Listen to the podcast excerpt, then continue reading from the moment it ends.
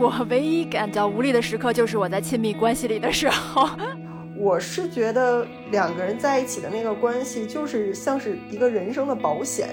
你跟一个亲密关系刚开始的时候，那种悸动的心情，那种小鹿乱撞的，那都是亲密关系带给你的 benefit，带给你的价值。亲密关系不应该是在你最人生最高光的时候为你增光添彩的一个关系，而是应该在你最落魄、最不堪的时候，能够帮你去兜底的两个人彼此扶持的一个关系。因为我知道那就是一个高风险的一个风险投资，而我现在的人生阶段，我已经不愿意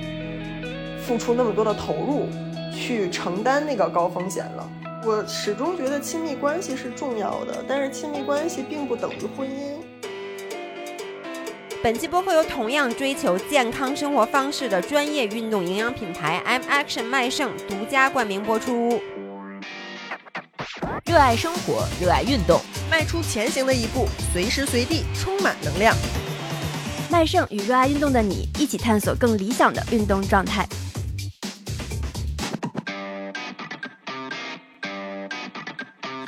大家好，欢迎回到宁浪别野卖盛记，这里是城市浪人的海边乌托邦。我们的 WiFi 密码是 Go Surf 六六六。我们四个终于聚在了一起，又没聚在一起。大家好，我是独自在宁浪别野的老爷。大家好，我是独自一个人刚从欧洲回到独自一个人的家的一农。Hello，大家好，我是独自一个人在家，但是怀里抱着两只小熊猫的朱乔。大家好，我是独自在成都出差的悠悠。哇哦，我们好四个好独自的人，今天要来聊一个和独自 背道而驰的话题。那其实今天这个话题呢，我觉得大家应该会非常喜欢听，又是聊回了大家都很喜欢的亲密关系。然后这个话题的来由是我跟朱乔刚刚分手的朱乔，在一次关于一个人就很完整的时候，是否还需要亲密关系的一次对话里。然后呢，今天鉴于可能有一些来到宁浪别野的朋友是第一次听我们四个人的情感状况，就跟大家 update 一下，方便大家引入到后面来听我们这一期的节目。我先来说吧，嗯，我是一农，我现在在一段稳定的婚姻的亲密关系里，我和我的伴侣是十二岁认识，截止到现在已经有二十年的时间，但是在最近这一次亲密关系在一起是十二年。嗯嗯，那我是姥爷，然后我跟著名的老爷公，我们在一起已经十二年，快十三年了。然后我们中间有过短暂的一年的分手，然后我们两个的状态是我不结婚，然后呢也不要小孩儿，但是呢估计这辈子就先凑合着这么过吧。就是我估计可能不太可能换了，但是也欢迎大家给我介绍对象。好吧，大家好，我是悠悠，我现在是在一段还算比较稳定的恋爱关系里，但是暂时没有要再进入婚姻的打算，就是有进入过又出来了，对，然后但是现在是一个恋爱的状态。呃，我是朱乔，我刚刚结束了一段为期一年的恋爱，然后刚分手一个月，在这段恋爱之前是七八年一直在单身。所以就是我们的面包蟹们对于我们的了解，并不比我们几个相互之间的少，对吗？除了在录播课的时候，我们已经也没有太多深入交流了。最好的朋友就是感觉不跟身边的同事和家里人说的话，都可以在播客里面说，所以咱就敞开吧。咱们四个人好不容易聚齐，然后因为这次我们又是四个人远程录制，所以可能多少会有一些时差。反正咱就还是谁说话谁就举手吧。谁举手？嗯，好嘞，行。那我先来问这个问题，就是我跟朱乔当时在交流到这个话题时候，我忍住没问的问题，现在来跟大家一起问。就是作为一个单身七八年的人，作为一个人就可以很完整的人，当时单身最支撑你的那个来源，让你完整的这个能量来源是啥呢？就是人本身，他就是你出生也是一个人，你死的时候也是一个人，这是也是我经常思考的一个问题，就是你为什么在过程中你就不能是一个人呢？所以我我不是说能够支撑我完整的来源是什么，是我觉得我个人本身它就是一个完整的一个个体，我好像不需要什么支撑，我本身就是一个完整的，可能说。对啊，所以反反正我不理解的是，为什么一个人非得要再需要另外一个人？这个是我当时非常不理解的点。嗯，那你是一直是这个想法，还是有过一个变化呢？一直都是这个想法吧。可能之前谈恋爱的时候也没有遇到过什么，就是特别让你觉得哦，我有了这个人以后，人生就特完整了这样的一个人，可能也也并没有遇到过这样的亲密关系，所以就觉得好像我跟别人在一起和我跟我自己在一起的时候，我并没有觉得我自己一个人过得很差，反而我可能觉得我更自由更好。所有的事情我都可以一个人做，我可以一个人去看病，一个人去看电影，一个人出去玩，一个人去旅行，我什么都可以一个人做，我何必需要另一个人呢？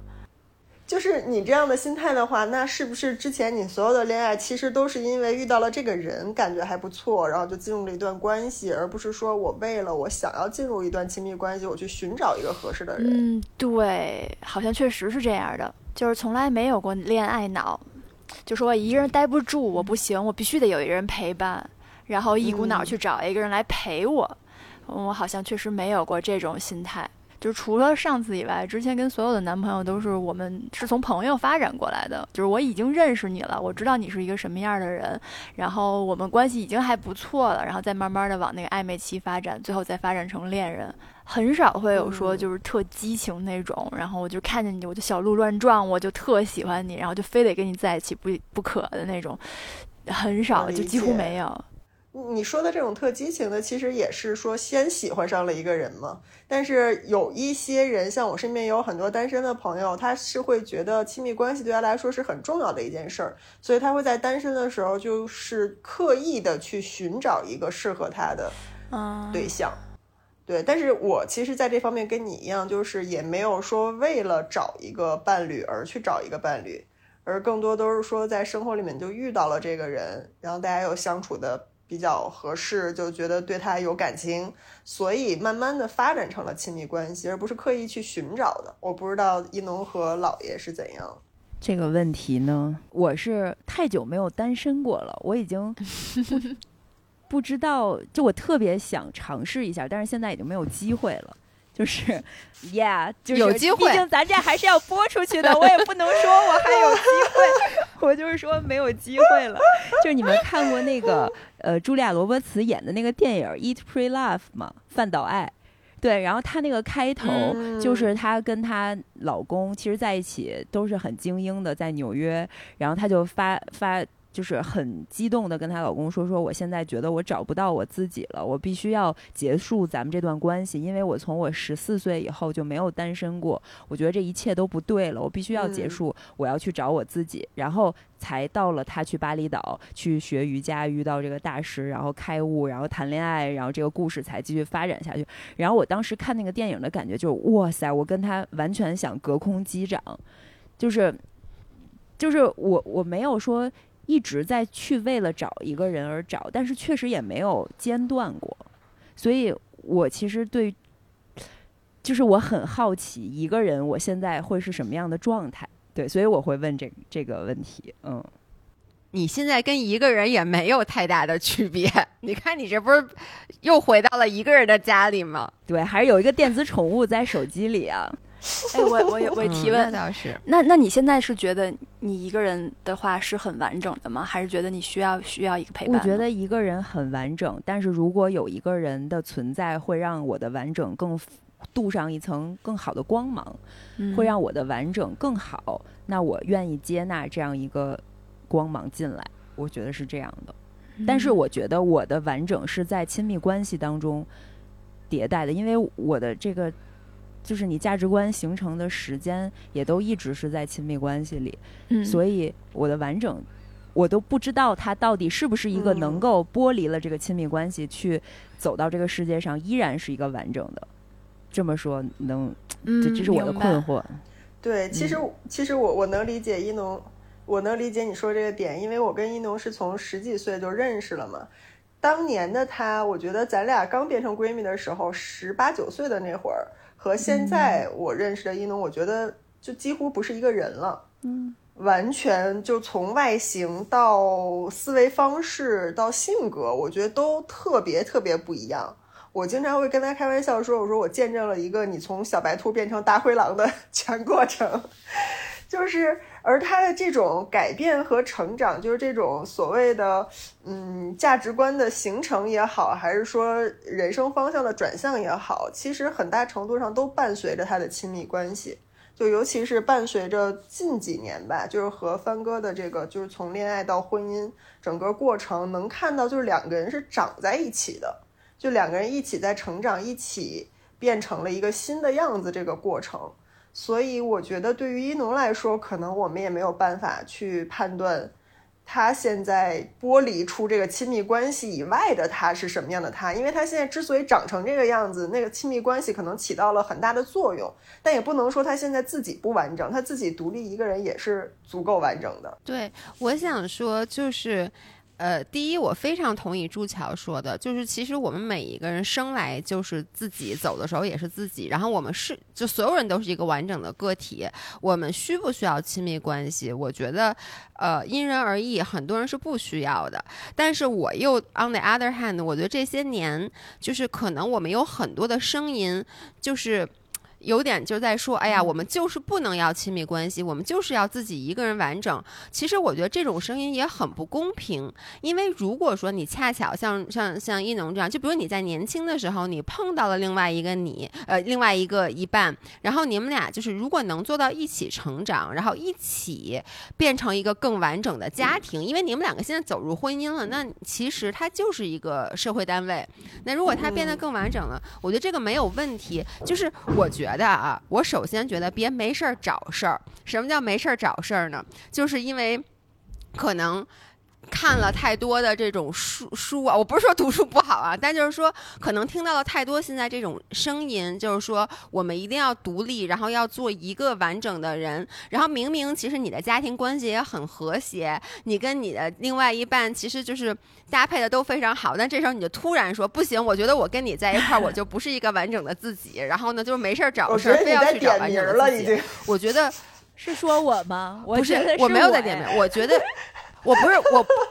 我觉得，我觉得没有必要。就是说，如果说没有问题，你们两个现在一起成长，我觉得你跟帆哥就属于一起成长。那这个时候，我觉得没有必要去一定要跳脱出来，就是说不行，我得我得离婚，或者我得分手，我得一个人。我说那个，我说那开头那电影，不是说我要像他那样，我说了我没机会了，我暂时觉得我亲密关系挺好的。对呀，就是你你其实如果你现在这个状态是好的，我觉得不要去击破这个关系，不要为了。是的，独立完整而去独立完整。但是如果说，我觉得啊，我相信每一个人其实都有能力独立且完整。就如果说你的这个关系破碎了，那你可能一开始所有人都会伤心，都会难过。呃，甚至会绝望，或啊会觉得自己的一切之前所建立的一切都粉碎了，觉得自己不完整了。但是我跟你说，人的这个修复能力，就是人可厉害了。就是你现在觉得你不行了，你过两天，过过两天不行，过几个月，过几个月不行，过一年两年，你总会又行了。然后这个时候呢，你就是一个独立的人，然后呢又很完整。但这也不妨碍你遇到一个。就是亲密关系来的时候，你再走进一段亲密关系，而走进一段亲密关系，我觉得不要抱着一种恐惧，说我只要走进亲密关系，我就会迷失自我，我就要变得不完整了。我觉得我很同意老爷说的这个点，就是我刚才以为你想说的是不要被很多声音影响，是因为现在在社交媒体上就会有一种风气，就是大家觉得好像我是一个。三十五岁、四十岁的单身独立女性，然后她就会反过来有一点制造焦虑，说如果你不是像我这样单身独立、自己赚很多钱、漂漂亮亮的，我就你就不配当一个独立的。灵魂独立的女性，我觉得这个就有点像身材焦虑反向，以前喜欢白幼瘦，现在喜欢健美的，然后健美的就要去榨制白幼瘦的，这就像以前大家觉得哦家庭幸福和谐才是好的，那现在变成说哦独立女性才是精彩的，如果你是有家庭的，你好像要低人一等，甚至你不配在就是去展示你的幸福和美好。我觉得这两个都是太二元论了，就是没必要去去这样来讨论这个问题。但是我不得。得不说，我本人就是一个曾经被这种舆论导向所影响过的人。就是咱们后面不是会聊到一个问题，说什么时候觉得我不再需要亲密关系了？可能就是我随着我独立且强大以后，然后现在的舆论又是觉得哦，大女主是一个特别好的故事，你应该去呃张扬你自己的个性，然后在你。顺风顺水的时候，你觉得你是大女主的时候，你就会产生说哦，那我其实不太需要我这个亲密关系。但是这个是我回头来复盘的时候，我会觉得非常不理智且嗯不科学的一个方法。然后悠悠当时对跟我说过一句话，对我觉得悠悠说的一句话非常对，就是他说。亲密关系不应该是在你最人生最高光的时候为你增光添彩的一个关系，而是应该在你最落魄、最不堪的时候能够帮你去兜底的两个人彼此扶持的一个关系。而这个是我觉得最近两年吧，我我感受到的一个很真实的感触。对，我记得我当时跟一农说了一句话，就是不要在你人生，嗯，是怎么说？是在你那个上坡路的时候。嗯，不要在你觉得你是在上坡路的时候，就甩掉那个你觉得好像暂时没有用的人或者事也好，就因为你不知道你什你的人生什么时候可能会面临一个下坡路，那个东西可能就是很重要的。而且我作为一个旁观者的角度上来说，我是觉得一农和帆哥的亲密关系是非常非常难得的，就是既有缘分，然后又有两个人彼此的那种努力经营。然后才一路走到今天，我觉得是一个非常不应该去轻易割舍的一段关系，对，所以这可能也就是涉及到我自己对于亲密关系的一个定义和理解，就是我是觉得两个人在一起的那个关系，就是像是一个人生的保险，就像是一个兜底，但是呢，它又是一个有一定风险的一种保险，就是你可以把它理解为是一个风险投资或者是一个理财。但是每个人能接受的这个理财的风险程度是不一样的，你所要投入付出的东西也是不一样的。我觉得像一农和帆哥这种，就是属于他们俩买了一个高风险高回报的理财产品。这个高风险就是因为两个人的这个关系非常的密切。就亲密关系也有不同的亲密程度嘛？我觉得你们俩是我认识的所有亲密关系里，基本上这是最亲密的，就两个人的绑定是最紧密的。你不要这种表情。对，不是说你们俩关系特别好，不是腻歪的对，而是你们两个有很多，就是你们不不仅在生活上是 partner，事业上也是 partner，就是你们的对互相把支点放在对对方身上很多，就是你们的作为 soul mate 的的程度是非常高的。所以我是觉得，像这样的关系就是一个高风险高回报的一个投资，就是你们两个人一定是花了大量的时间、精力、心力投入在对方身上，投入在这段感情身上，才能达到这样的一个程度。加上这么多年的一个时间，它才慢慢生长到这个程度。但是对于像我来说，可能我基本上已经不太执着于去寻找这样的一种亲密关系了。就我当然觉得一农他们的关系是好的，但我觉得也许我这辈子获得不了这种程度的关系了，而我也不奢求去获得那样的关系了，因为我知道那就是一个高风险的一个风险投资，而我现在的人生阶段我已经不愿意付出那么多的投入去承担那个高风险了，因为它高收益的同时，那个风险可能确实也是我承受不了的。就是在你年纪轻轻一无所有的时候，两个人，嗯，就一起长大，一起像两棵树一样盘根错节的一起成长的时候，你们是有机会能够倾注很多的注意力和精力在对方身上，然后两个人能够一起长成一体，那个感觉是很好的。但我觉得我好像现在更专注于我要自己长成一个很茂盛的、很坚固的一棵树，然后我希望旁边也有一棵同样。茂盛的一棵树，然后我们俩就有两个小枝丫碰在一起，就是谁被风吹的时候，另外一个能稍微扶一下，我就觉得够了，OK，很好了。因为我觉得，如果你要获得一个那样深度的关系的话，那你们就势必要倾注很多的心力在这件事儿上。那我觉得这个投入对于我现阶段来说风险太高了，嗯，我还不如把这个投入更多的投入在我的自己身上。那听完你的描述以后，我就会觉得，那何必还非得要跟一个人在一起呢？何必还非得要有一个亲密关系呢？就是说，还是说你只是为了能够两个人在可能要倒的时候互相扶持对方一下，才选择了进入一段亲密关系，是这是这个吗？嗯，不是，我我我始终觉得亲密关系是重要的，但是亲密关系并不等于婚姻，就不是所有的亲密关系都要都一定要走入婚姻，而且我觉得亲密关系的那个程度、深度也是不一样的。我觉得亲密关系重要，其实很大一个原因是因为我觉得我们是独生子女，就是虽然我们是一个人来一个人走，但是你在这个世界上，就风雨飘摇的时候，外部有很多不确定性的因素的时候，你总是需要一个亲近的人去，就哪怕他也帮不了什么实际的事儿，但是能分担一下你的情绪和相互出出主意，就是那种感觉，我觉得。对于一个人的心理健康和对于你存在在这个世界上面对各种各样不同的状况的那个你的那个稳定的状态，我觉得是很有帮助的。就是我觉得就像你组队去参加一个户外运动一样，比如说你们要去登山，或者是去越野跑，有上坡路有下坡路，然后有人擅长上坡，有人擅长下坡。你可能两个人组队的时候，一个人被落下了的时候，另外一个人就可以稍微扶一把。或者是哪怕他不用扶，他就稍微等等你。你觉得身边有一个陪伴的时候，你也会没有那么容易放弃。你觉得这条路我还可以再继续走一走。这这其实就回归到了我一直很好奇、特别想问你们的一个点，就是如果你只是为了组队，只是为了找一个人陪你往下走，然后彼此不放弃的话，那其实这个关系也可以被很好的朋友来取代的吧。我是觉得，如果有非常好的朋友，其实也不是不可以啦。我觉得当然也可以，但是呢，我是觉得所谓亲密关系比朋友稍微好一点的地方，就是你毕竟是一对一的关系，就是他的这个嗯针对性，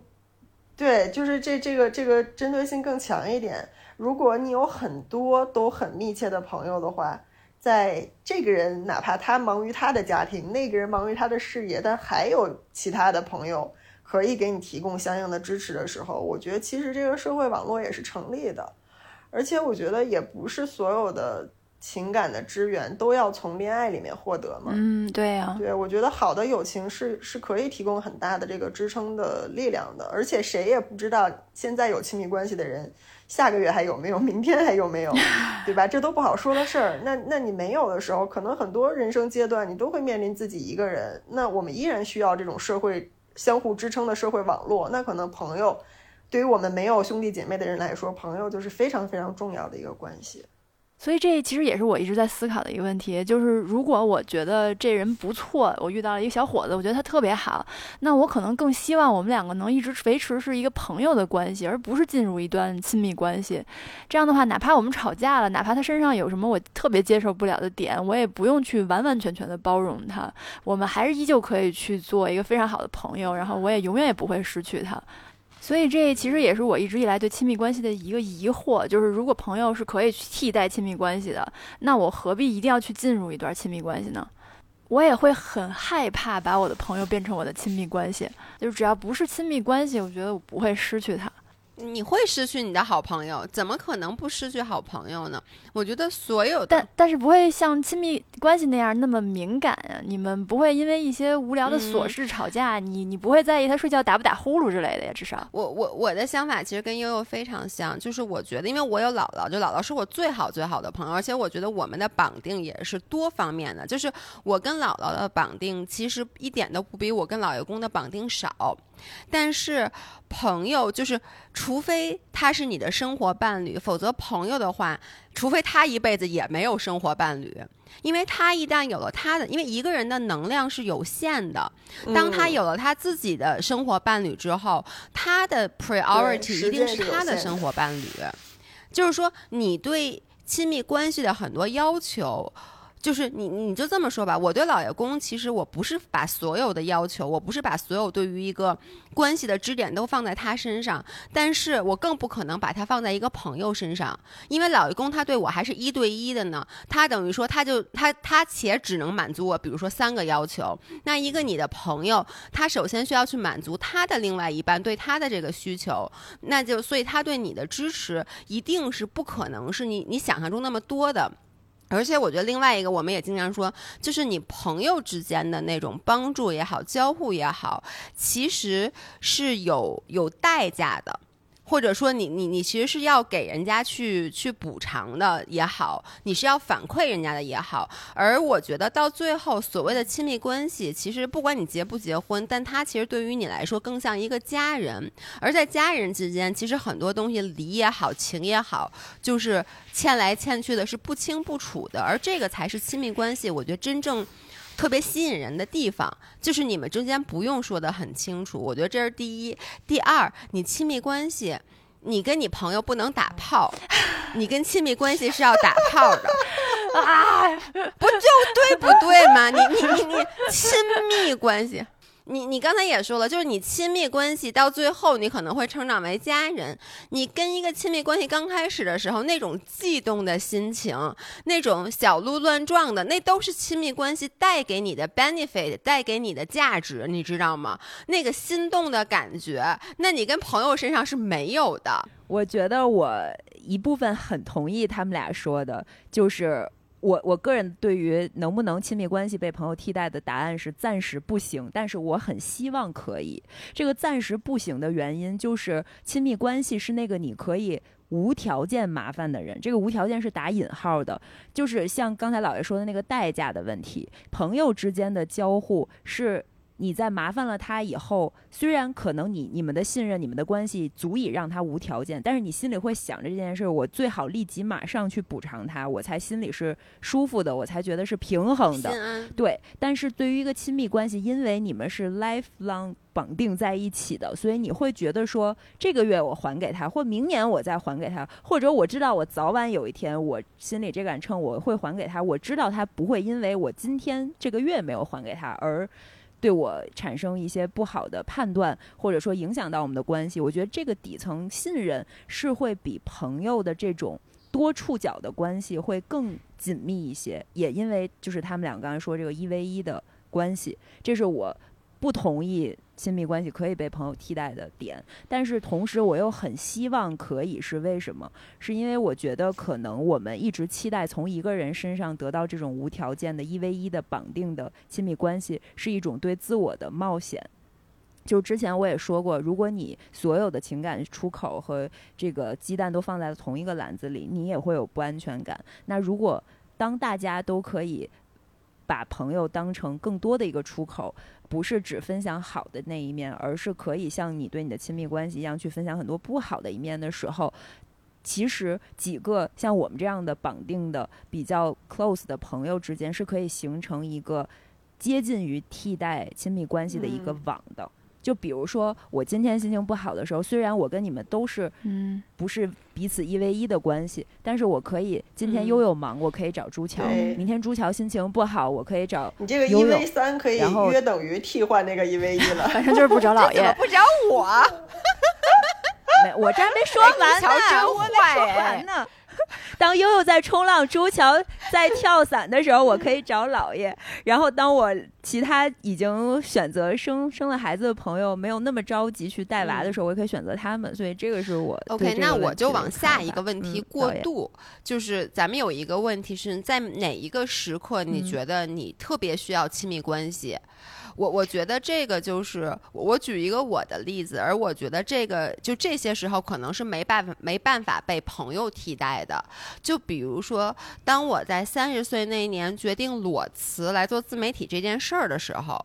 坦白讲，老爷公说实话，老爷公虽然他挣的也不多，然后他也没有说他就是如果我辞职一点钱都不挣，他就可以承担起整个家，没有，但是。那个时候，因为老爷公说你你去吧，就是你想做什么，还说是哎大不了就就就什么都不做不成嘛。说咱还我我这一份工资，咱俩这个加上存款，咱们这什么一年是饿不死。其实就是他当时对我的这种无条件的支持，才让我当时能够在三十岁时候裸辞，真的是裸辞，然后把当时也没有什么积蓄积蓄全部拿出来去开了一个健身房。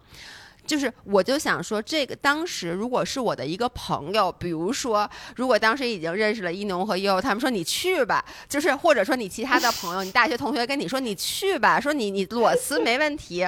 那个意义是完全不一样的，你知道吗？就是有的时候亲密关系给你的那个安心感觉，就是像家人对你的支持一样，就是这个是朋友我觉得给不到的，包括就是。我在那个，我记得我在留学的时候，就是留学生为什么特别容易找伴侣？就是留学生一般都是一对儿一对儿的。然后呢，其实我觉得很多时候你追求的真的就是那个精神的支持，因为你当你独自一个人在国外的时候，你其实即使你有很多的朋友，但是我觉得那个时候你格外的容易孤独，是因为你会觉得你和整个社会是格格不入的。而这个时候，这种孤独感，你其实就更需要一个跟你更加绑定的亲密关系的人来去支持你。因为我就记得我在上大学的时候，那个时候然后就比如有的学科，我记得有一个学科当时我学的不太好，然后我就想把它 drop 掉。但是国外是这样，它好像经过几个月之后，如果你再 drop，你这个就是它不退你钱。然后呢，因为国外我那个就是一一门课特别特别贵，就是那个年代已经相当于几万人民币一门课了。我知道我如果 drop 掉这门课，就是我会损失好多钱，但我同时又知道这个。我记得当时好像是一历史，我不知道为什么我选了那个，我真的读不下去，我很没有兴趣。然后那个时候，其实也是我当时的男朋友就跟我说说，嗨，说你就 drop 掉，就你就是。不开心就不要读了。说你最差最差，就咱这学分，咱暑假咱学一个别的，说给补回来。然后他当时就跟我说说那个，如果你不想让父母给你白花这个钱，那因为他当时打工嘛，他说我打工这个钱全部都给你，你去把这门课给补上。就是这些行为，我觉得不是朋，就说啊很少有朋友会这样说，说我这今年打工的钱我都不要了，我全给拿给你，你去那个 把这学分给补上。不会的，就是这种小小的事儿，那种时刻，我觉得是让我意识到，哎呀，有这么一个人真好。嗯，我我觉得朱哎，等会儿我有个疑问啊，我我现在听起来怎么感觉好像都跟钱有关呢？就比如说你要裸辞的话，可能老爷功能虽然不多吧，嗯能给你一个一定的经济上的支持，至少是心理上的支持是有的。然后你那个男朋友呢，也是可以把自己打工的钱来去帮你去补那个学费，就是感觉好像都是经济层面的。对我举这个例子，其实就是因为，说实话啊，你比你更好意思花亲密关系另外一个一半儿的人的钱，或者说哪怕你借钱，你更好意思跟他借，而不是你跟朋友借。那那那我要是不缺钱呢？我不不需要别人给我任何经济支持，那我就是一个人很独立、很完整了呀。对，我觉得我替老爷说一下，他举的这个例子，可能刚好两个人都是跟钱相关，但我觉得这个钱其实代表的是一种你在面对人生很难的时候，你濒临失控的一个状态，你最无助、最失控的状态。而亲密关系是什么？是在你已经喝多，马上就要睡在大街上的时候，那个人会因为你喝多，而他马上就醒过来的本能，这个是真实的。就是如果说我我觉得亲密关系，我想到的让我觉得很重要的点，一个特小的点，就是我跟帆哥如果一起出去喝酒，我俩不知道为什么就是会有这种本能，就如果都喝得很高了，但如果他我感觉到他过了那个临界点，我那个酒马上就醒了。如果我他觉得我马上要过那个临界点，他就会马上就会一个人负醒。就一定会有一个人拖着你回家，一定要嗯有一个人把你最后带回家，而这个是亲密关系里彼此嗯信任的那个非常重要的一个兜底。那可能他老爷说的是在两次经济上的这个问题，那可能在情绪上，在你的人身安全上，在你遇到这个世界对你不公平的对待的欺负的时候，他可能都是那个会来帮你出头把你带回家的那个最最后那个选择。嗯而这个可能对于朋友来说的要求有一点点高，就就是就是比如说，我之前我应该是不是在播客里也讲过，有一次我在楼下遛狗的时候，然后遇到一个非常呃不合理的一个老大爷，他也牵了两条狗。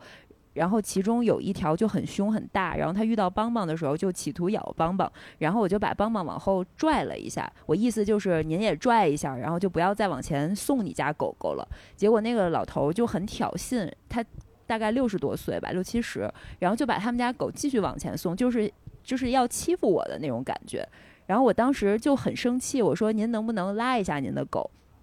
然后他就破口对我破口大骂。我人生从来没有遇到过这种情况，是带着脏字儿、带着女性侮辱、带着性器官的来侮辱我，就在我家楼下。然后我很生气，我就指着那个老头说：“我从来没有和人产生过如此这样的冲突，就像张维亚被被，我刚想说，就是就是你当时 literally 你是懵的，因为你根本就想象不到怎么能这样。对，会为什么会有这样的事情发生？然后我就说你别走，然后我就一边儿抖一边儿给文哥打电话，可能是早上大概七八点吧。然后他我说我其实都没来得及跟他说清楚怎么嗯回事儿。我说你现在下来，有一个人，你现在必须去追着他，要打他。然后，然后哥们儿就从床上跳下来，说：“好的，马上下来，使命必达。”对 我就是他没有说使命必达啊，但是我想象他的状态应该就是腾一下，赶紧从床上哎窜起来，然后穿上裤子，然后冲帆下楼哥。是不是？然后他下来以后是不是也跟老爷公似的，一直在等一个可以揍 人的这么？一个机会。他也等很久了。媳妇儿打我，倒也没有。然后反正当时我现在说起来，我都觉得很恐怖，就是这个世界怎么会突然有这样的恶意对你袭来？嗯然后他就冲下来，以后追到我们家隔壁，因为那老头已经走远了，而且是那种一边走一边骂骂咧咧的。嗯我跟他说：“你别走，你别走，你你你就别再别再动了，你就嗯停在这儿。你不是骂我吗？”我说：“我必须要跟你说道说道。”然后他就一边骂骂咧咧的往后退，一边走。然后帆哥这时候已经从我们家楼的后门出来了，然后他就追过去，我说：“就是他！”然后他骂我和芳芳，然后他对对，然后 然后帆哥就走过去。刚好那个路边那个角那儿有一把扫帚，可能是人家那个车站用来扫地的，你能想象吗？然后他就抄起那个扫帚，就对那个老头大喊说：“你别走！”然后怎么怎么着？然后过去其实也没有真的打，因为马上就有人过来嗯劝，而且从体力上、从年龄上，如果他去对他施暴的话，是非常不利。我们也嗯没有必要以暴制嗯暴，但是。当时的情况是我现在说起来我都心跳加速，然后我抱着邦邦，邦邦在我怀里是，就是 这 shaking 的，就是已经整个狗是要要抽过去的那种感觉，就是他已就是从那个状态下，他感受到就是恐惧和这个冲突很剧烈。但是那一次之后，我就是觉得这个时候还是很需要一个这样的亲密关系来替我解决这样的冲突。OK，我我先说，就是其实我觉得刚才一农说特别对，就是包括很多时候我可能不太好意思去麻烦朋友。就比如说这种事儿，我碰上了。你想，姥姥都没有给我打电话，就她那次被保安差点打，因为她觉得我已经到家，她觉得我是不是已经进入嗯休息的状态了。就我们俩是这这么好的朋友，她都会觉得，哎，遇到这种事儿，我不会给你打电话。所以，就算当时我觉得我住在楼上，一农未必会给我打电话，对不对？是的，因为那个门槛儿对我来说，我在麻烦我的朋友和我要出这口气之间，我可能会选择算了，我不麻嗯。烦我的朋友，我就忍了。嗯。我明知道他下来也不会真的怎么样，嗯。因为这个人你没有办法跟他讲理的，你嗯。从他身上得不到他的道歉，也得不到嗯。他的、就是什么也得不到的。嗯，悠悠说，就是其其实有时候你需要的那个亲密关系的点，并不是说真的需要他去解决什么问题，而是你需要一个人在这种时刻无条件的跟你站在同一战线上，你知道你们俩是并肩站在一起的，的这个态度足够的坚定，就已经能给你很大的安全感了。就是我我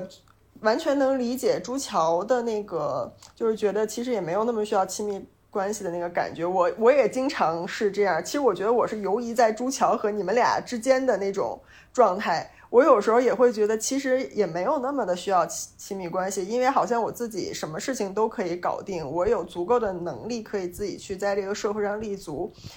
但是我有的时候去觉得说，哎，有一个身边有一个人有一个亲密关系还挺好的，更多的都是发生在我面对一些外界的失控的时候。就是我对于我自己这个人的生存能力，我对于我这个人的心理健康，我这个人的完整，我是有足够的信心的。但是我对于这个外界、这个社会、整个这个环境，它会发生什么，那些是超出我掌控范围的。那些是完全我不可预期的，并且我还是一个在这方面有点悲观的人。就我觉得那些外界的我所不可掌控的环境的部分，它也许不知道什么时候就会给我带来一一定的伤害。而在那个时候，我觉得我也不是一个全能战士，不是一个三百六十度没有缺陷的一个人。我可能你一个方向来一个伤害，两个方向来一个伤害，我能应对。但是当多点突然一下，你就是那段时间很衰，突多点爆发了一些很糟糕的事情，去对你整个人的生活和情绪造成暴击的时候，那你可能靠一个人的精神能量真的有点难以扛住。但是如果身边有那么一个人，然后你可以分享，哪怕他其实也帮不了什么忙，但是他能在你身边，他说没事儿，有我呢，你会知道他会跟你一起去面对这些事情，其实就会变得坚强很多。我我其实近期的一个感受就是，前两年在我们就是就是面对整个社会的不可控的这种，你都不知道明天自己能不能出得了小区门的。这种情况下，就是那种焦虑感、那种无助感是非常强的，就是你根本掌控不了自己的生活。但那会儿会觉得，哪怕封在家里，哦，就是还好，还有一个人，就是还好，你你很信任他，然后你觉得你们两个可以去一起去面对这样一个很糟糕的情况。虽然谁也改变不了这一切，但是有这么一个人在，就会觉得好像比我自己一个人去面对这样一种。无力的状态要要好很多了，但我但我觉得朱桥会不会，其实你的生活里基本上不太有这种让你一个人感到无力的时刻。嗯，对我唯一感到无力的时刻就是我在亲密关系里的时候，漂亮，会让我感到非常的无力，真的鼓掌，为他真的真的要为他鼓掌。我就会觉得我好像什么都不可控，什么都感觉到有点无力。我懂，但是我自己的生活本身是不太存在这种状况的，就是生活发生什么状况我都可以接受，我我都觉得我有能力把它处理好，或者我处理不好我又怎么样呢？而且我好像也不太在乎。你还有一个 buff，就是你可以情感隔离。对，就是之前有人说我好像就不太思进取，然后生活没有什么目标，然后不想改变，一直在舒适圈里躺着。但是后来我仔细想了一下，好像我的能力就是我可以把我所有的只要是我在的圈，我都把它变成舒适圈，就是哪儿我都是我的舒适圈。其其实我就只是比较擅长说服自己，让自己自洽而已哈。但是当这个圈子里不止我一个人的时候，我可能就很难做到自洽，并且。让他也陪我自洽了，我懂。所以这个时候，唯一会给我暴击的就是我亲密关系里的这个人，他会让我无法再自洽。对，其实这就是他既然就其实这就是高风险高回报嘛，就是因为他能，因为亲密关系，我们刚才说了，我们对亲密关系其实就是有一些要求，这个要求可能在人生中的其他关系里，你可能是没办法去跟人家索取的。那既然是这样，所以其实你也很容，就亲密关系也很更很容易伤害到你。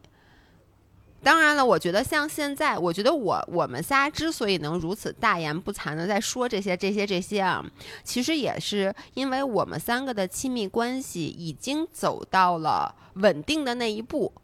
就是已经有点到，就这个亲密关系，我觉得现在我跟老公的关系已经有点像家人之间的关系了，而不是在像刚开始谈恋爱的时候，或者说在恋爱的前三年，你还是一个对对方无法百分之百信任，然后还是有那种情侣的关系在里面，所以那个时候我觉得。我可能第一，我无法做到像我刚才说的那些那些信任的关系；第二，就是他会非常容易影响我的心情，那我肯定是不愿意的。就是我我之前我记得有一次我还跟悠悠在车里说，我说我现在到了一个什么年纪，就是我觉得我现在人生中的这些关系特别好，因为他们基本上很少会有时间让我为了这个关系而再去觉得。哎呦，我的情绪波动特别特别大，就是基本上已经能，比如我跟老爷公的关系，他虽然惹我发火，但是 那种火是那种火，而不会真正的走进我心里 去钻我的那种火，那个火是面儿上的火，所以我就觉得，哎，这个状态是好的。但是就是你底层还是安全的，对。但是不要忘了，这个其实你是一次又一次，你其实经历了一些失败的亲密关系，并且在一开始你也有磨合的时候，只是恰巧可能很幸运走到了这一步。但是说实话，这一步，明天老爷公会不会出轨？他可能还是会出轨的，因为我经常梦见他出轨，就是，而且每一次我给他梦见他出轨，我给他讲我出轨的故事。那次朱桥在，老爷公的原话都是：你怎么不让我梦见呀？你梦见有啥？我以为是说媳妇儿这次罚多少钱合适？我特别同意老爷说的，就是我现在的感觉，就是亲密关系它虽然对于我来说可能还挺重要的，但如果假设说我现在分手了，如果要开展一段新的亲密关系，我其实也是抗拒的。我那种感觉就是。一两个人的关系能走到那个程度，尤其是你要是想让他走到像伊农和她老公的这个程度，你要付出的太多了。就你要你要足够的彼此相互了解、相互包容，然后磨合，去磨平你的棱角，他的棱角，然后再再再彼此试探底线在哪里，哪些是我可以让步的，哪些是我一定要坚守的底线，然后就不断的去磨。就我觉得亲密关系并不是一个只有浪漫、只有甜蜜、只有温暖的事情，它其实要要费很多脑子的，就真的是需要经营的这个关系，你需要有很多博弈，然后有很多斗智斗勇，再加上你们俩的情感。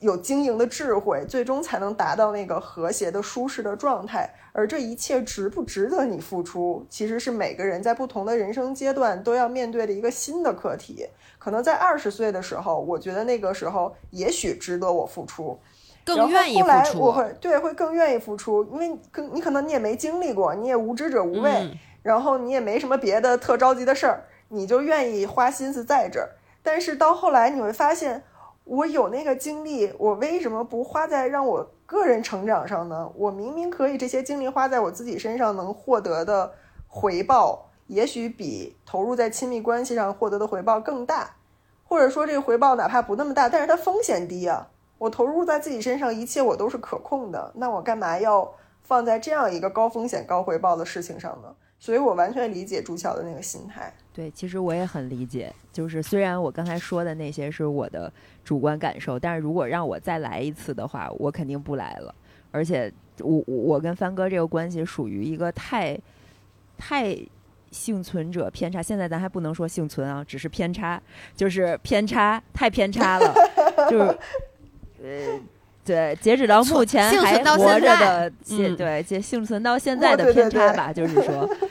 我再拿二三十年重新去认识一个从小孩长到大的人是不可能的，而且如果这段关系结束了，我未来的关系也不会是现在这样的关系。那个时候的亲密关系就完全不是现在我们聊的亲密关系了。对，哎，我我真的，因为我前两天在跟我一个好朋友 b i m i 同学，我们其实在聊一件事儿，因为他现在还是单身嘛，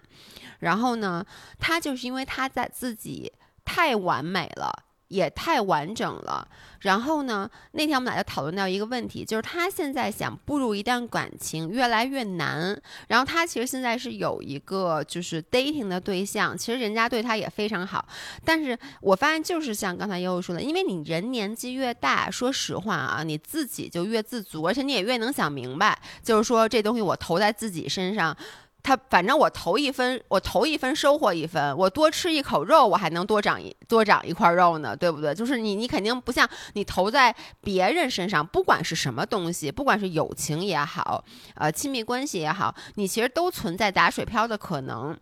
所以就导致我发现我周围的很多像咱们这个年纪的女性，在比如说谈恋爱或者步入关系的时候，他们会非常谨慎，就是然后呢会非常。就是打引号的自私，就是因为我不想再去去浪费我的时间。就比如说年轻的时候，咱们有的就是时间，对不对？比如人家一约你，你就嘎嘎嘎就去了。嗯、现在啊，我还得打网球呢，我还得读书呢，我还得健身呢。就是你可能会把感情这件事排在很后面。那你说实话，我觉得是这样。如果说你这样很 OK，你就是比如像朱桥这样，他觉得我就很 enjoy 这种单身的生活，我觉得没有问题。但是我觉得人，我一直就说。我觉得人，你不管怎么样样都是对的，没有正确或错误的生活状态，只有一个生活状态是错的，就是拧巴。就你不能说我又很期待一段感情，我很想拥有亲密关系，但同时我又舍不得为了任何的步入一个亲密关系去付出我的时间、付出我的精力、付出我的钱，以及付出我的妥协，嗯、因为我觉得这些可能都会打水漂。那你也是这么想的？对方说实话，他也是三十多岁、四十岁了，人家的年龄也摆在这，人家也经历了过之前这些。那你如果这个世界上所有像咱们这个年纪的人都抱着这种态度想去开启一段亲密关系的话，那就肯定开启不了。那如果这个时候开有一个亲密关系，又是你特别想要的，那你这不就拧巴了吗？所以那天我记得我在跟 Amy 说的时候，我也就跟她说，我说你一定要想明白，你想不想有亲密关系？如果你就觉得我一个人特别好，我不想有，那我觉得你就完全不用为自己你现在的这些行为习惯。做出任何调整，但如果你说我又很期待，我看到你们都有男朋友、有老公、结婚了、生孩子了，我也想有一天结婚生子，那你现在其实你就不能把自己包的那么死，嗯，因为这就是一个非常拧巴的事儿。我说一下，就是刚才姥爷分享的这个是一个三十多岁的咱们同龄的女性嘛，很杰出的女性。然后我今天因为咱要录这话题，我还特意跟我的零号员工思源对话了一下。我说我们今天晚上要聊这个，她现在大概二十四五岁，嗯嗯，然后正处在一个。对于亲密关系很懵懵懂懂的这个状态，然后他在事业上也逐渐成为一个独立的个体，嗯，所以他就越来越觉得少女时期对恋爱的那个向往没有那么强烈了。但是我知道他其实还是有一点对美好的爱情的期待的，所以我其实现在听完姥爷说啊，我觉得可以给这样状况的女生一个思路啊，就是说，嗯，以前我小时候经常会听到一句话，说，呃，你要。变成更好的自己，一定会有一个人在更高处与你相遇。但是我现在觉得，你一定要变成更好的自己，但是未必会有一个人在那个地方与你相遇。嗯，但是无论如何，你变成了更好的自己，你都会看到更好的风景。而那个人在不在？其实那个时候未必对你来说那么的重要了，对，已经不重要了。而且我觉得好的亲密关系一定不是追求来等来的，是吸引来的。嗯，那这个吸引的点在哪儿？其实是你可以变成一个更完整、更有魅力的状态，才会有好的关系走进你的生活。我觉得这个可能是我如果回去二十多岁的话会。这么想这个问题，但是我没有那个机会了。就是我二十多岁和一个人共生拧巴在一起，就是长到现在这样。对，哎，但是我又有一个疑问，因为现在在婚恋市场上，大多数就是到这个年纪还单身着的，其实女性是比较多的。尤其是在 suffer 的这份年龄焦虑和婚恋焦虑的，其实大多数都是女性，而且这些女性往往都非常的优秀。就是你越优秀，反而你是不太好找对象的，你就只能自己独自灿烂。就这似乎就是一个无解的事儿。呃，我觉得这个优秀可能包含了一个这个男性对于女性欣赏的审美包容度的问题。因为刚才说的这种情况，之前我们经常私下聊嘛，就是大家都想往上找，那谁都别找了，就是你你变得更好了，然后那个男生他本来就希望找一个不太普遍啊，普遍普遍对普遍不如自己的，然后女生普遍又相对希望慕强，其实这个是性别结构，我们的生育。所带来的这个一如既往的这样的择偶的标准，但是我觉得会有越来越多的男性会欣赏一些独立且美的女性，因为他们会逐渐的意识到，其实你一味的向下兼容，或者说找一个慕强的女性，会机会越来越少了。当你也足够优秀的时候，其实他也期待一个足够优秀的人出现。对，我觉得可能以前确实会有这个问题，但以后也许会。逐渐的被改变，嗯，嗯，但是这个这个所谓的改变，我觉得也不是靠，不不只是说靠这种审美观或者说心态的改变，它还是有一个比较深的一个制度性的原因。就这个事儿，我其实有思考过，为什么就是说假女丁男的这个问题。就一方面，当然有这个传统社会观念，就是啊要要找对象的话，男的要比女的强一点儿，他得比你高半头，你就才是一个好的状态，才是一个平衡稳定的状态。这里面当然有很多糟粕的观念在，但同时另外一方面，就是我觉得为什么会有这这样的观点？其实从很现实的角度上考虑，就是因为进入婚姻家庭，尤其生育以后，女性要付出的成本太高了，就女性要付出的这个生育成本极其高昂，那她。我付出了这么高昂的成本，那她势必要在另一方面去得到一些补偿，这个关系其实才是对等的。因此，为什么要说女生要上嫁？其实是她上嫁的那部分，相当于是对她的生育成本，对她在婚姻中所丧失的那部分社会机会的一个补偿性的一个对一个东西。是的。所以这其实是一个，我觉得是一个根源性的问题。但是，这个就涉及太多这个婚姻制度、社会经济等等相关的一些问题了。但我觉得，如果就是不考虑婚姻、不考虑生育的话，单纯从亲密关系上来说，其实我觉得还是有更多的可能性，就是它也不会被限制的那么死。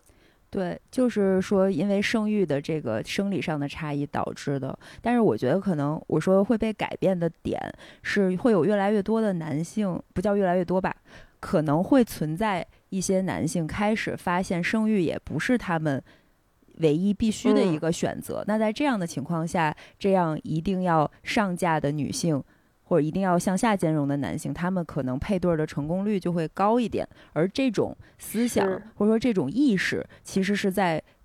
最近几年或者未来，也许会因为现在的经济状况，会因为我们现在的这个女性的独立觉醒，可能会改变一定的比例。对，会释放出更多的男性去兼容这样的关系。就是我是觉得以前我们总是把。这种亲密关系、恋爱和婚姻总是要画上一个必然的等号，就是那是一个终极出口。其实这我觉得是一个需要打破的事儿，就是可以其实把它分开来看。就你觉得亲密关系有没有必要？你觉得婚姻有没有必要？你觉得生育有没有必要？其实都是独立的课题，没有必要把它们混为一谈。就不是说我我决定不生育，我决定我不需要婚姻，那我就是一直是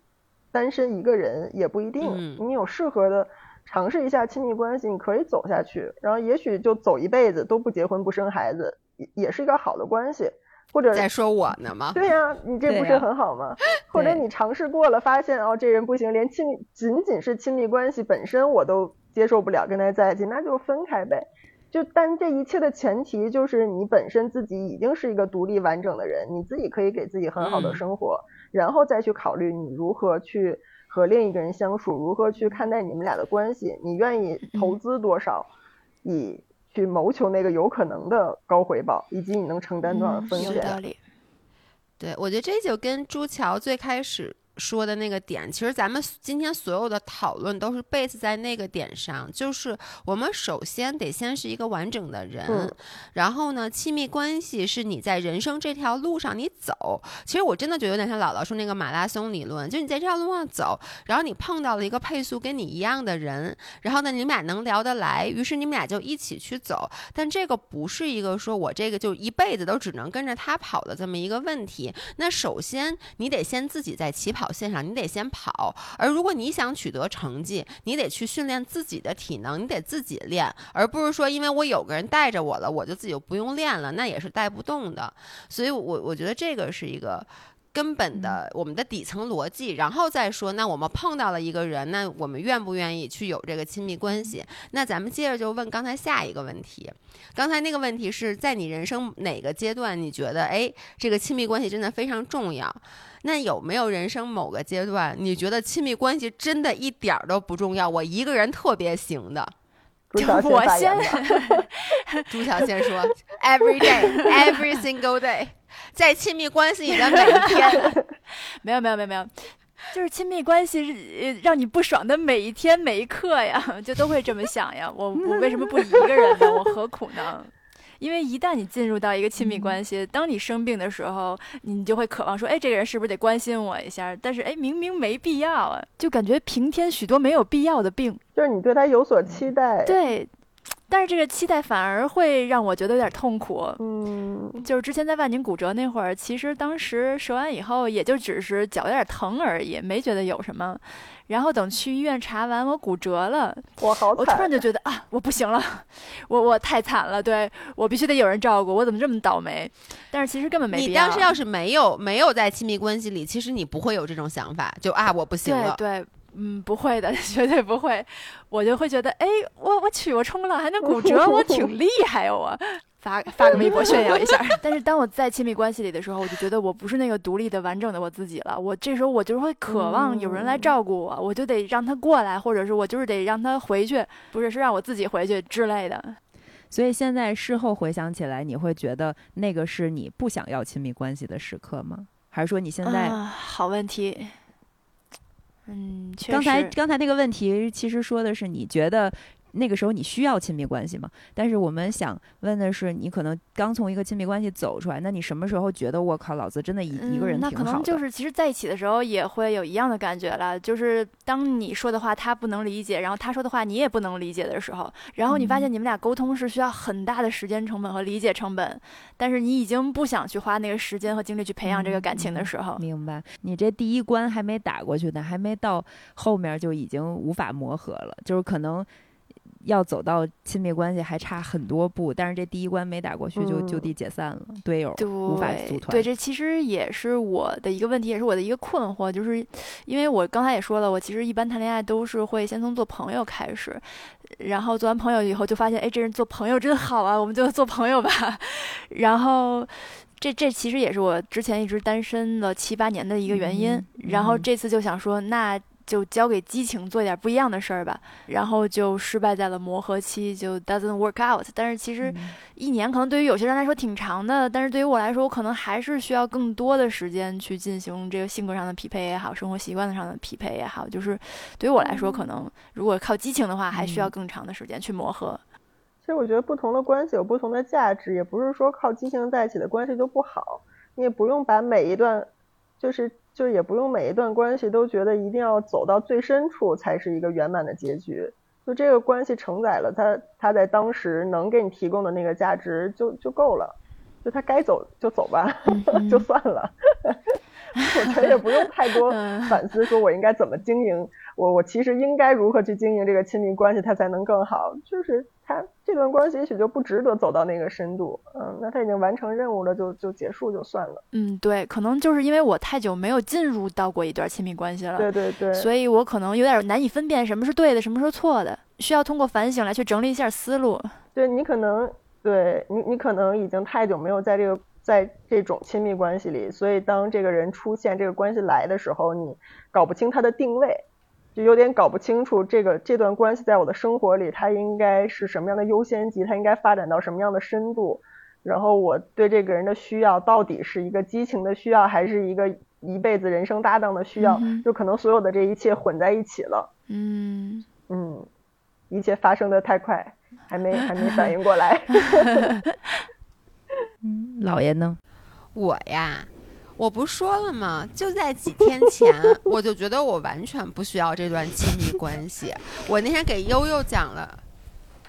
我我我跟你不是我给大家讲一故事啊，我跟你说，气死我了。是这样的，就是老爷公在那个粽子节、端午节的时候陪我一起在万宁过，然后我想他来都来了，赶紧给他派点活儿呗，因为我在之前给我悠悠和一农我们仨的房间就没给朱乔买，因为朱乔他们家他们那房间用不了，买了一个那种蚊纱帘，能蚊帐似的那种，就一个门帘儿，就它是一个门帘儿，能贴在那个蚊子的门的外面，是一个纱帘儿，然后它是侧开的，等于说它一边窄一边宽，那个窄的和宽那部位正好是哪儿的？就那门把手，不是一般都贴着那边儿上吗？等于说这样子，它一边窄一边宽，等于说那个缝儿那儿正好就是门把手的那个位置。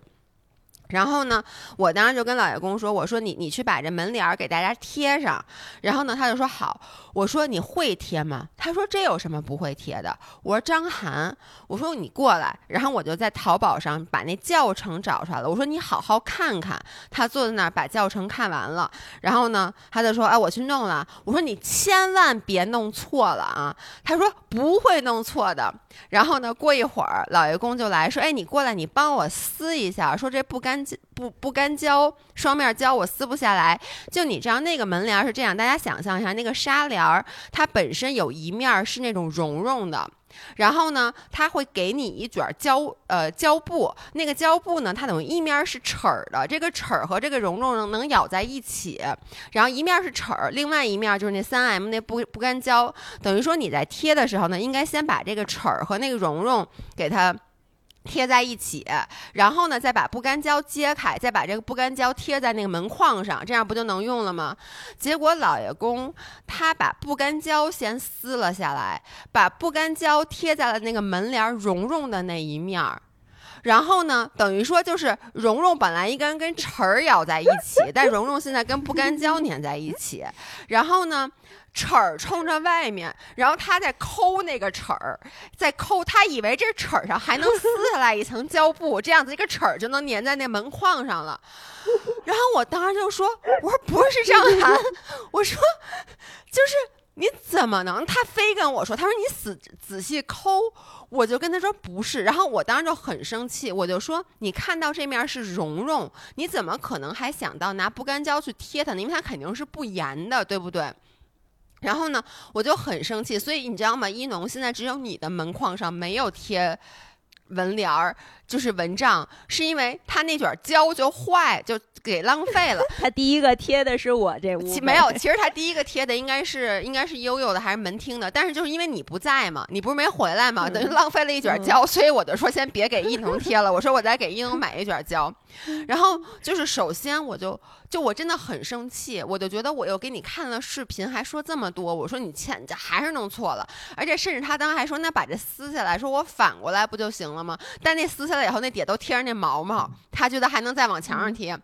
然后呢，我就说，那你现在懂了吗？他说懂了。我说那你继续弄。我说你千万千万别再弄错了。他说我怎么可能再错呢？然后他就又在这捣鼓，因为我当时在收拾别的地方。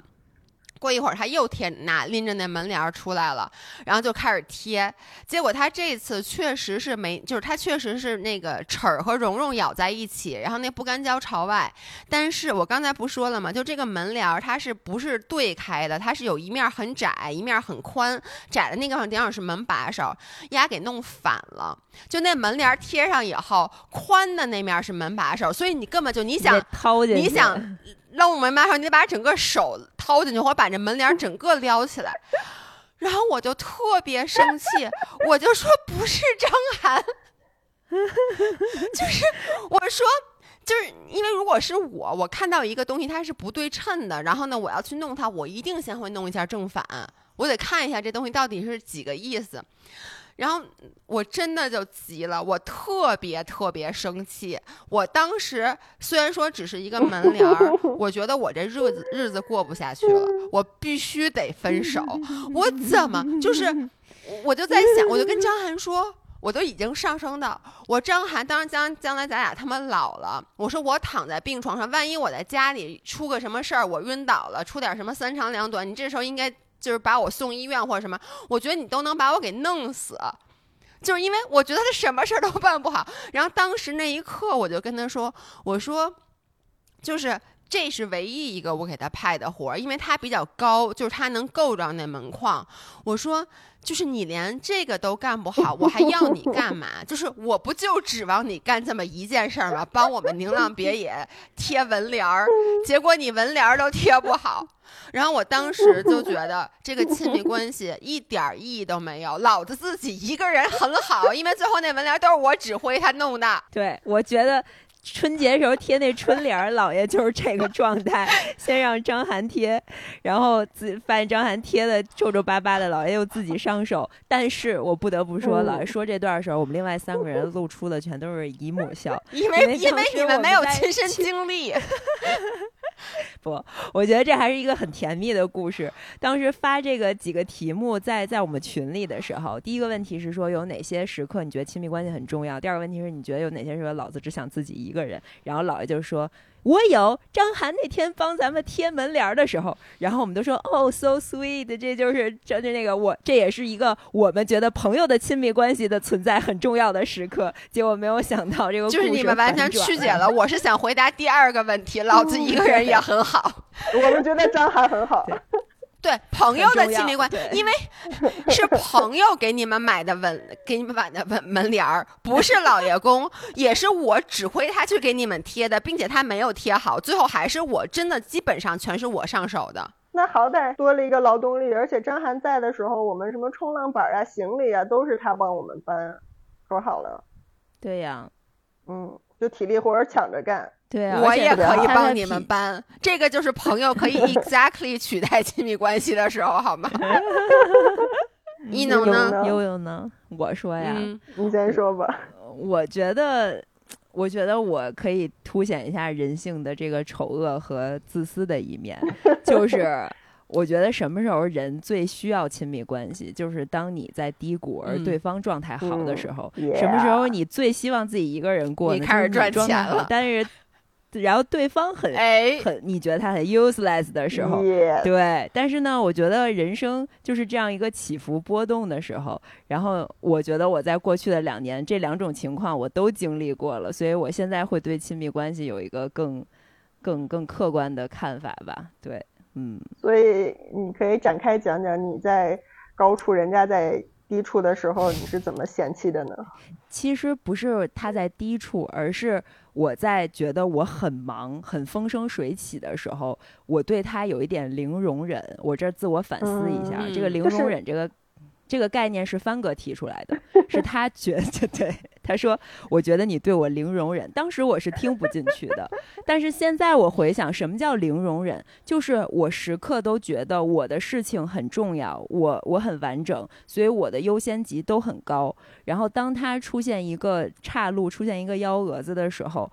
我觉得他的存在，他的呼吸都是都是都错，是对我的干扰，对在拖你后腿。对，会有这样的想法，是不嗯是很很剖析的够嗯够深刻了？对嗯嗯，就这我觉得也是一个很正常的。但是你你要说具体的具体的事情，我好像真的想不起来有什么具体的，就是连呼吸都是比如说啊，我之前一直抱怨他，抱怨他，比如说家里面就很乱呀，什么这些问题。但是当我觉得我没有那么忙的时候，其实我是有能力，我也有我也有意愿去干这个事儿的，我就不会有那么大的抱怨。但是当我很忙的时候，我觉得这个世界应该以我的全能自恋嗯为、为为轴来转移的时候，我就会觉得我靠，怎么这个地方又乱了，那个地方又你破坏了我本来这个井井有条的一个安排的时候，你就会非常零容忍。嗯而这个是我觉得不应该在亲密关系当中去存在的，就是人都是有高峰和低谷，都有彼此相辅相成的。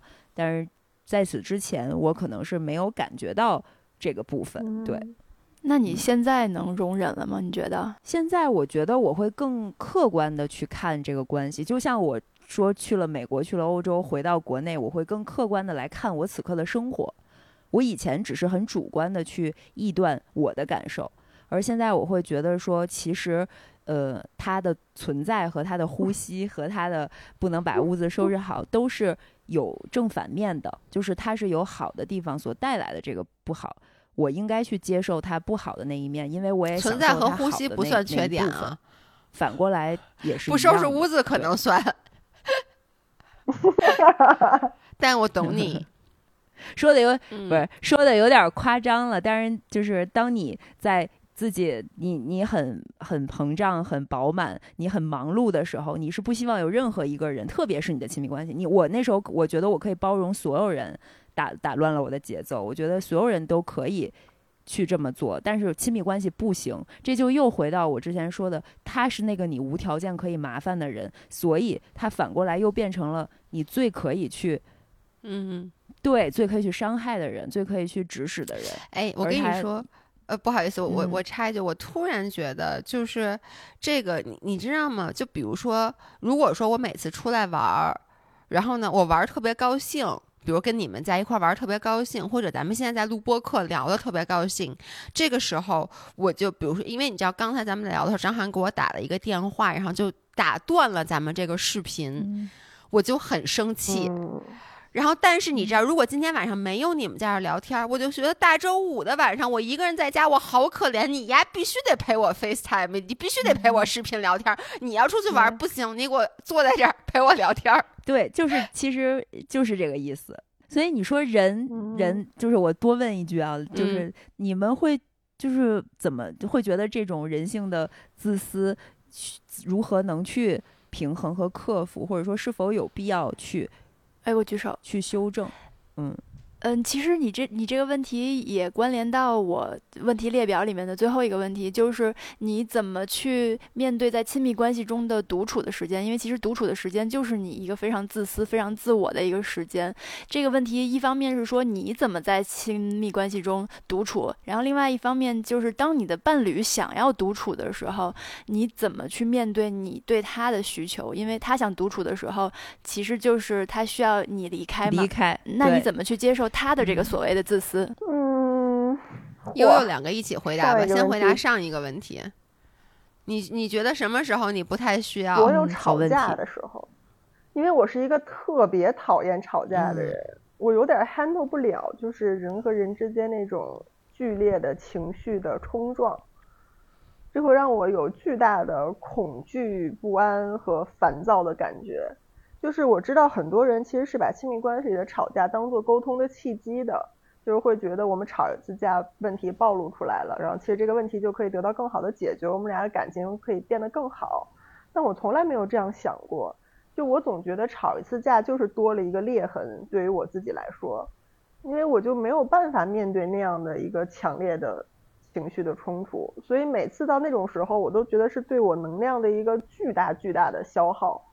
我就觉得，其实我一个人也可以过得挺好，我为什么要有一个人出现在我的生活里，然后给我带来这样的困扰，来跟我吵架呢？就是我会觉得，那这个关系意义到底是啥？对，所以就在这种时候，会尤其很多吵架，如果是因为沟通无能的话，就你们俩就是说不到一个点儿上，你说 A，他说 B，然后俩人都觉得自己贼有道理，就是碰撞不出一个结果。你觉得你一直在对牛弹琴，他也觉得他在对牛弹琴，这种时刻你就会觉得巨无力，就是我就超级抓狂，我还能怎么办呢？就有点应付不了了。所以在这种时刻，我就会觉得这种亲密关系会给我带来很大的负担。嗯，但我觉得可能也也，我之前会觉得，这我的这个想法是绝对正确的，我就是觉得人就不应该吵架。但是后来其实也是从对方身上，也包括从你们、从很多朋友身上学到了很多，就是人和人的相处不是那么绝对的事情，而且人跟人性格也不一样，有些人他可能就是通过一个情绪的释放来把问题暴露出来的。然后我回想了一下，好像我曾经有过的亲密关系也确实存在过，因为对方是一个和我一样遇到问题都比较闷的人，谁也不爆发，谁也不吵架。那到最后，可能那个问题依然存在，它就恶化下去，然后它就变成了一个真的彻底无法解决的一个问题，然后两个人就分开了。所以有时候那种有一个人是那种可以把问题爆发出来的，这并不是一个坏事儿。这也其实也是我从亲密关系里面学到的一个东西，就是人和人的相处，人和人的沟通，其实是有很多种模式的。然后你想要和一个人长久的走下去，肯定是要去相互磨合出那个对于你们俩来说都可接受的一个模式。所以现在基本上就是我和对方出现矛盾的时候，就是大家的那个容忍度、宽容度都会比之前更好了一点。就我可能也会更能接受一点他的那种情绪的爆发，然后他也会尽可能的去控制他的那个情绪，就是尽量不要有太大的情绪反应。尽量大家都能心平心平气和的去沟通，我觉得这也是一个就是时间长了以后才能磨合到的一个状态。嗯，但当然避免不了有时候还是会吵架，吵架的时候还是想妈的老子一个人就过挺好。哎，但是我突然想起来，有一次悠悠也是我俩在万宁去奥特莱斯，你记得吗？喝咖啡路上，然后我觉得那是悠悠就是聊了挺多他亲密关系上的一些。变化、嗯、就是以前悠悠是一个觉得自己很完整的人，其实对亲密关系没有那么高的一个要求。就像他说到，他觉得吵架的时候就很 bother，但是那一次他就是会觉得说，哎，其实对方的感受也很重要，然后其实他也可以去嗯正面面对这个冲突，或者说正面的去解决它。我觉得改变确实还是挺大的。嗯，就是以我多年跟他的认识，我会觉得说，哎，这个人好像在这一点上有了不一样的改变。但我觉得你可能对我也有这种感觉，在亲密关系太多了，就是 对我太容易改变了。对，这这其实也是我觉得亲密关系还是有有它很大的价值的原因吧。就是确实是一面嗯镜子，而且非常直观的一面镜子，能反射到你自己的很多的问题。你这个人能接受什么，不能接受什么，然后其实也会不断的去调整。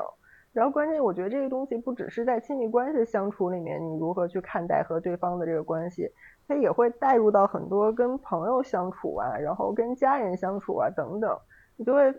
其实就会发现以前的我的那种很多封闭的、不沟通的，然后有事儿憋在心里过去就算了，其实并不是一个正确的做法，可能只是我的情绪需要这样去处理，但并不代表这就是对的。嗯，所以这也是从亲密关系当中能够学到的一些东西吧。嗯，然后下一个什么问题来着？呃，就是你怎么在亲密关系中面对彼此都需要有独处的时间，哦，就是这个关于所谓的这个自私的问题，尤其是当这个需要独处的时间段发生冲突的时候。桥的问题，就是比如说你需要他，但是他希望你 leave him alone，或者是他需要你，但是你不想搭理他的时候，我我先说一下，你说这状态突然让我想起了十年前遥远的青春，就是在刚跟帆哥谈恋爱的时候，我的很多吵架和困扰都来自于他想独处，而我想黏着他。就在我还是一个很粘人的少女少女的时候 现在反过来了，啊，就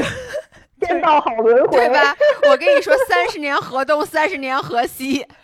就是对哦，那个时候我完全没有想过说他也需要自己的空间，因为我不需要。嗯那个时候我觉得我就想跟男朋友在一起，我觉得那就是最快乐的事嗯情。嗯，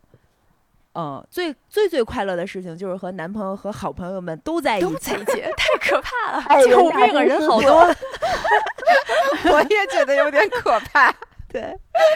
对，但是二十出头的时候的我就是这样想的。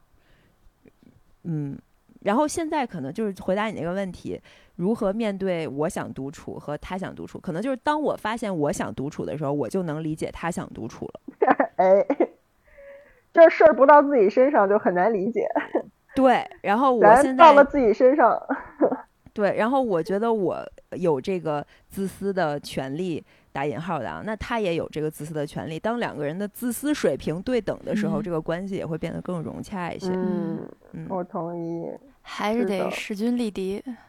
其实你你说我们三个现在都处在亲密关系里，但是我们呢时不时的自己一个人跑到咱宁浪别野去，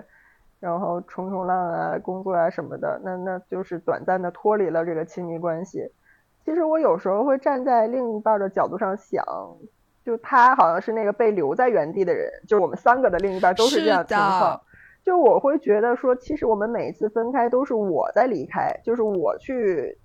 去到了一个属于我自己的地方，然后他被留在了那个我们俩共有的那个空间里，而其实很少，因因为我我我的伴侣他也就比较少出差，他可能大多数时间都在北京，所以很少有情况是我在北京的家里，然后他一下好几天人不见了的那个时候。嗯，其实换位思考的时候，会觉得那种哦，你去寻找你的自己的空间了，把我留在这里的那个感觉，也许是不太好的。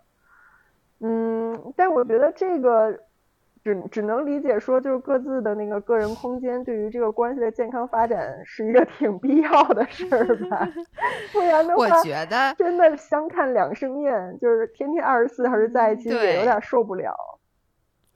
我我觉得就是葫芦葫芦。我我跟你说，我为什么说三十年河东，三十年河西？因为老爷公是做销售的，所以从我们俩我们在一起已经快十三年了。从我们俩认识的那天起，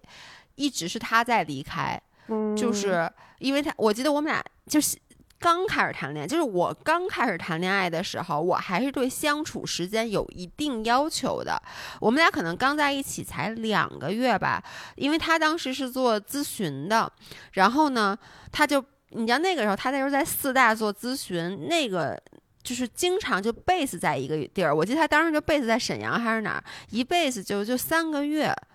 就是基本上就是一直他都不是出差，就是根本就变成了异地，然后呢，所以我就觉得，那现在你看啊，现在就变成，而且包括后来老爷公也一直在出差嘛，结果真的就是因为有了宁浪别野，才让我老娘找不回来了。我跟你说，就是现在变成我也经常抬屁股就走，然后呢。结果你知道，老爷公那天就跟我腻腻歪歪的，就是就就他那天跟我说，你能不能别老说你这你下次回北京能不能多待两天？说你别老就想着玩儿行不行？然后我就跟他说不行，但我就呼噜呼噜他的脑袋，就是就是摸摸头不行，对，就是摸摸头，就是说真的，我就是摸摸头，说哎呀好可怜，不行，真的就残酷。我 exactly 就是这么跟他说的，但是。我觉得，我我个人真的觉得，就对于我，可能我和老爷公的这个状态，就我们在一起已经时间这么久了，我真的觉得这个分开是特别好的。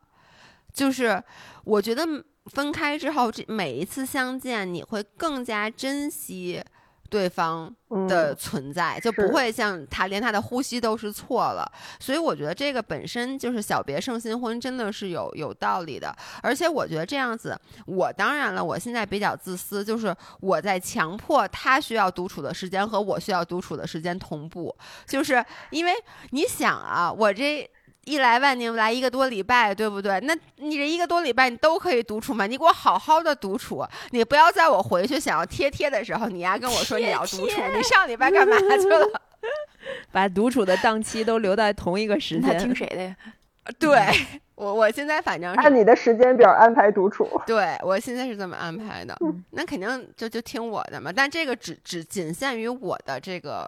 亲密关系。嗯，你能呢？我觉得现在我很享受一个人偶尔独自去宁浪别野、独自出差、独自旅行的这个状态。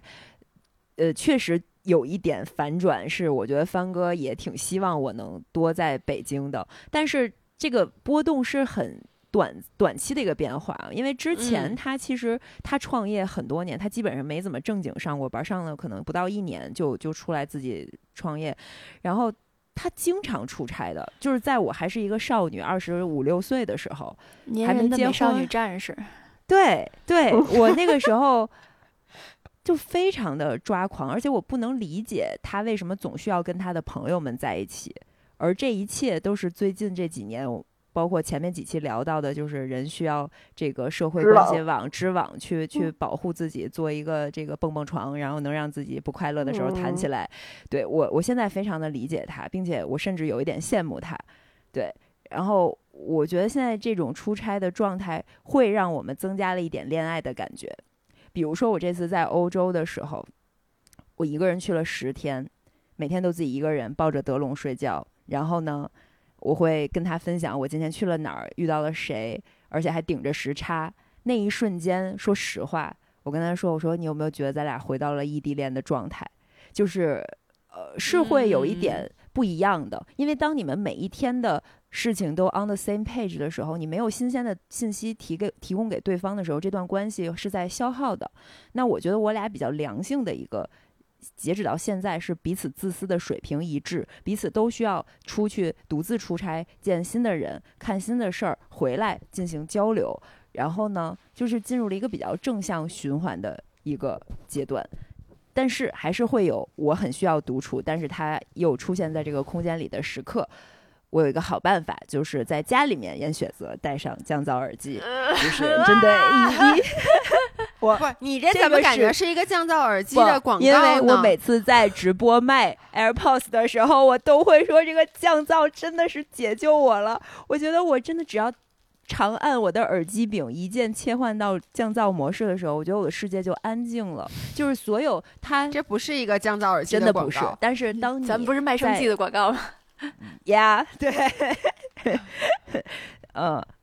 对，然后就是你，你打开降噪的时候，你就会发现，哦，我耳机里听的是我想听的播客，我想听的音乐，而这个人又很亲密的，他生活在你的环境里，你们又没有离得很远，但是你的精神世界又很独立啊。我觉得这个状态我也很引着，甚至在这个时候，我会很愿意去收拾我的行李箱，我很愿意去归置我的衣服，很愿意去洗碗，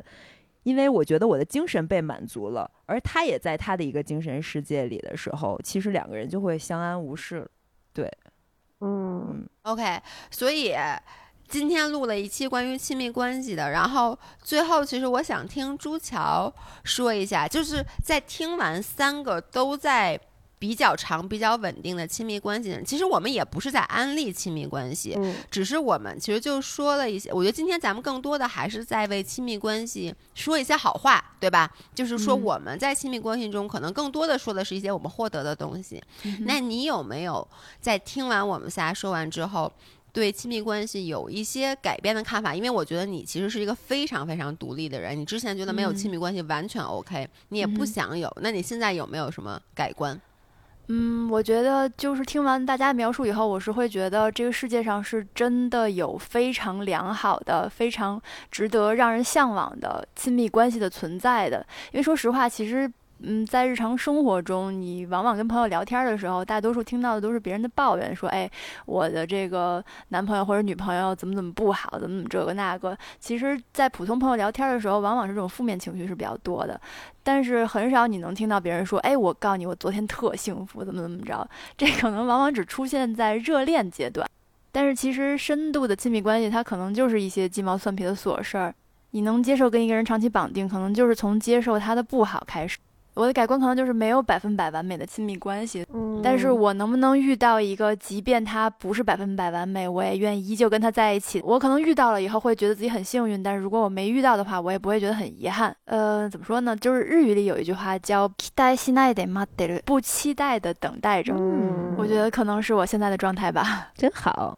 我觉得就是 今天，其实我们也不是在安利亲密关系，也不也没有在为他说好话吧，只是一些我们就是毕竟是在关系里的人，那你没从这关系里走出来，肯定是还是觉得这关系有有值得留恋的地方嘛，要不然肯定就分手了。对，所以只是说一些自己真实的感受。我我其实是觉得。对于每个人来说，那个亲密关系的价值确实不太一样。像你自己觉得一个人足够，就是可以面对各种风险，又足够完整，又生活很开心的话，其实有没有那个亲密关系也没有那么的重要。我觉得任何人都不太可能真正的在这个社会里活活成一个孤岛。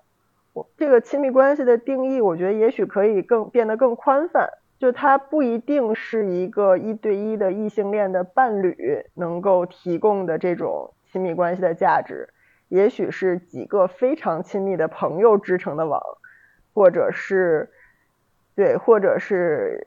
兄弟姐妹、表兄弟姐妹、胜似亲人的一些人，对，嗯，也许都可以提供类似的价值。对啊，对于我来说，就是我有很多很好的朋友啊，我有你们很好的舍友，然后我还有我很支持我的家人。其实对于我来说，我就已经很足够了。那剩下的其实就随缘就行了。还有两只小熊猫，啊，还有木木和兰兰，多海洋。啊，真可爱！就真的，他们现在是我挺大的精神支柱的。所以就是你的看出来了亲密关系，何必非得是个人呢？看得透透的。对，所以我其实觉得所有事情都是有两面性的。一个人可能会有一个人的苦，但是两个人也会有两个人的烦恼。就是我不会因为自己是一个人，所以就强迫自己一定要进入一段亲密关系，来证明自己是嗯，有人爱的。就是在亲密关系里的时候，我也不会觉得啊，我现在不独立了，我失去自我了，或者怎么样了。反正就是不期待的等待着。好的，特别好。